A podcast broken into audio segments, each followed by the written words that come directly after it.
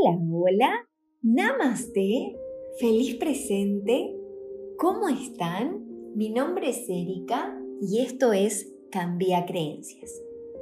Hoy estuve viendo un poquitito de qué íbamos a charlar o hacia dónde iba este episodio y quiero hablar un poquitito de lo que es el salto o el cambio, pero para con nosotros mismos.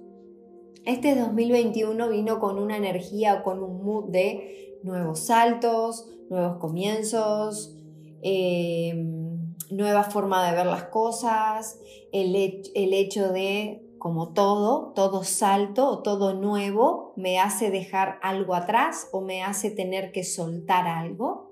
Se me viene el concepto de como siempre decía mi abuela y a mí me saltaba la vena, de que decía, ay, el que, Erika, el que mucho abarca, poco aprieta. ¿Por qué? Porque ya me costaba un poquitito esto de, ay, tengo que soltar, o quiero hacer cosas y a, algo le tengo que decir que no, o a algo tengo que soltar, o algo tengo que cerrar. Era como que, ay, me, me, me era, me hacía un poco de ruido este tema y he aprendido, he aprendido a que no puedo abarcar mucho porque algo no me va a salir bien o a, con algo voy a fallar o con algo me voy a, me voy a auto boicotear o a alguien voy a decepcionar o lo que sea. Pero a la hora de, poder decir, ok, bueno, ahora todos los programas que me condicionaban los estoy viendo, o a la hora de poder ir hacia el futuro, adelantarme, es como que puedo ver, puedo empezar a, a empezar a sentir qué es lo que quiero, qué deseo, hacia dónde voy, o puedo tener un poco más claro cuál es el concepto de libertad, cuál es el concepto de hacia dónde hacia dónde me, quiero enfocar o hacia dónde quiero empezar a llevar toda mi atención. Pero en el proceso de dejar lo familiar, a lo familiar me refiero a lo conocido, a lo familiar me, me, refiero a la rutina, a, lo, a la zona de confort. Muchas veces nos olvidamos que hay finales de soltar viejos hábitos o finales que son claves como la forma de comunicarme conmigo mismo o ver en qué situación estoy en un trance o tengo a alguien en trance. Y muchas personas me puedan decir, ¿cómo es eso del trance? El trance es lo siguiente, y para eso se me vino a la mente una serie que es, quizás es un poco muy o mucho, porque es una serie nueva, eh, muy contemporánea, muy del aquí y del ahora, muy del presente, que es como WandaVision. Yo amo, amo desde chica los cómics. Mi, tío, que fue siempre como mi príncipe azul y esa figura de, padre o de hombre, tenía colecciones habidas y por haber de eh, superhéroes, de la Liga de la Justicia, de todo lo que tenía que ver con cómics, con, bueno, con todo ese mundo. Entonces, siempre hubo como una especie de, fascinación y también pude ver cómo muchas veces eh, ciertos conceptos se entienden mucho más cuando se, se ponen ejemplos vinculados a películas o demás bueno, para los que le gustan las series de Avenger o de Capitán América o de todos estos superhéroes, eh, Wanda es una bruja que tiene como unas capacidades así, tipo superpoderes, de clarividencia, de, de poder transformar las cosas. Sería como la bruja escarlata o como cosas así. Y Vision, que es visión, tiene como el poder de de ver, tiene como una gema universal, un poder que lo conecta con todo. Y ellos son pareja. Eh, en una de las, de las películas de mm, Advenger, eh, Visión muere, o sea, su pareja muere, y sale una serie en, que está en Disney Plus, que es eh, justamente Wanda queriendo o no asimilando o no aceptando que él ya no está más o que lo mataron. No solamente lo mataron a él, sino mataron también a su hermano, que tenía los mismos poderes que ella. Eh, entonces es como que recrea o pone a todo un pueblo en trance para eh, simular o para eh, tenerlo ahí como devolviéndole la vida a él. Él en ese pueblo o bajo su influencia puede estar con vida.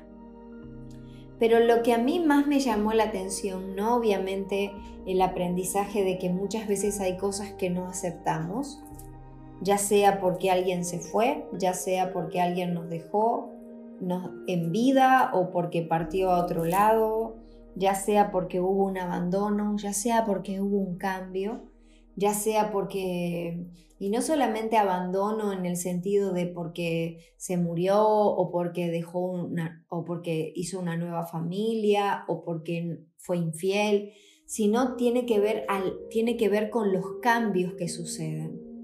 Que muchas veces desde una mente eh, que está como tan apegada a algo, no nos damos cuenta que las cosas cambiaron y nosotros seguimos creando como una realidad paralela una y otra vez. Y toda la energía y todos los, acá se llamaría como entre comillas, poderes, todos los poderes o toda la energía o toda la fuerza vital que eso nos lleva en crear o en mantenernos o en alimentar una realidad paralela o un trance. ¿Qué es tener unas personas en trance? Es no entender que hay ciertas cosas que cambiaron y que yo sigo mirando del mismo modo. Em, el, el tener una situación en trance es muchas veces, por ejemplo, que una persona sabe que llegó un fin de un ciclo.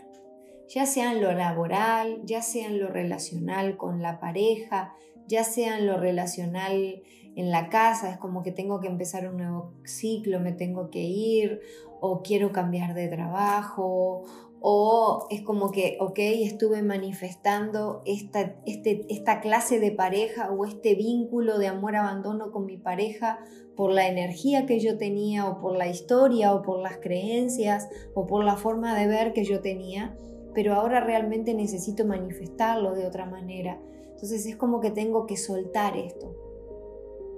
Pero si no soltamos el paradigma o el apego o la forma que nosotros tenemos de comunicarnos con nosotros mismos, nos vamos a pasar como soltando personas, pero manteniendo los trances.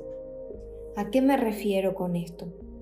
Muchas veces cuando nosotros tenemos que llegar a ese fin, sacamos y no lo hacemos, es como que no, no, no, lo suelto o no cambio, o es como que digo, mañana, pasado, o le voy a dar una oportunidad, o se va a morir sin mí, o si yo me voy de la casa, ¿quién va a cuidar?